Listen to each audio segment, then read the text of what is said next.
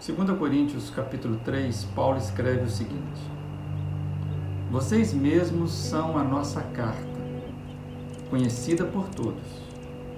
Vocês demonstram que são uma carta de Cristo. Tem um relato de um simpatizante do Império Romano que escreveu uma carta ali logo no início da era cristã. É conhecido como a Carta de Diogneto. Ele era um pagão falando dos cristãos. E ele diz lá: Eles se casam como todo mundo e têm filhos, mas não destroem a sua prole. Eles compartilham uma mesa comum, mas não uma cama comum. Eles existem na carne, mas não vivem pela carne. Passam os dias sobre a terra, mas são cidadãos dos céus.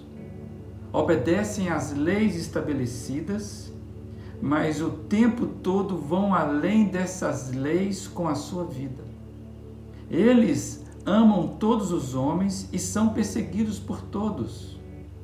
São carentes de tudo mas têm tudo em abundância.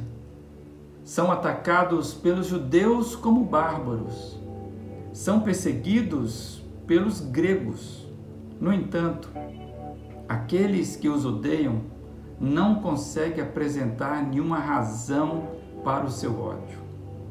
Gente, que tipo de pessoas eram esses nossos primeiros irmãos?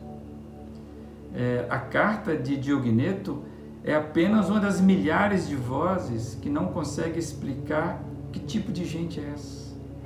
Que tipo de gente é essa que consegue viver satisfeitas? Que tipo de gente é essa que consegue viver vívidas em meio a circunstâncias contrárias?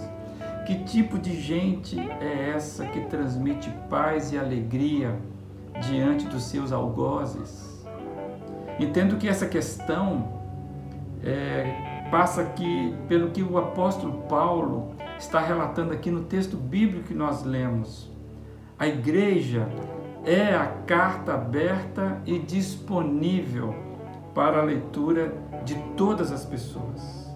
A igreja é lida por todas as pessoas. O apóstolo Paulo, ele está declarando que a igreja, os salvos, são no mundo cartas abertas, cartas vivas de Cristo, é, conhecidas e disponíveis para a leitura de todos. Nos faz lembrar o que o próprio Cristo, é, no seu Sermão do Monte, vai dizer que os seus discípulos seriam como sal e como luz neste mundo. De acordo com os princípios do Evangelho, é, cabe ao salvo reproduzir o caráter do próprio Cristo. E isso que faz diferença, é isso que é o demonstrativo do testemunho da igreja.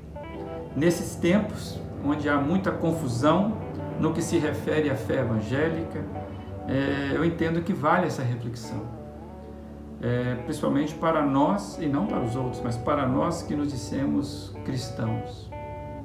A carta de Diogneto só foi possível de ser escrita porque ele leu as cartas vivas do seu tempo, ou seja, ele conseguiu ler quem eram os cristãos. Que possamos nesses tempos ser testemunhas para que os diognetos do nosso tempo possam nos ler e como diz Paulo, vocês mesmos são a nossa carta, conhecida de todos. Vocês demonstram que são a carta de Cristo. Será que Diogneto, Diogneto estaria dizendo que somos cartas de Cristo? Reflita sobre isso.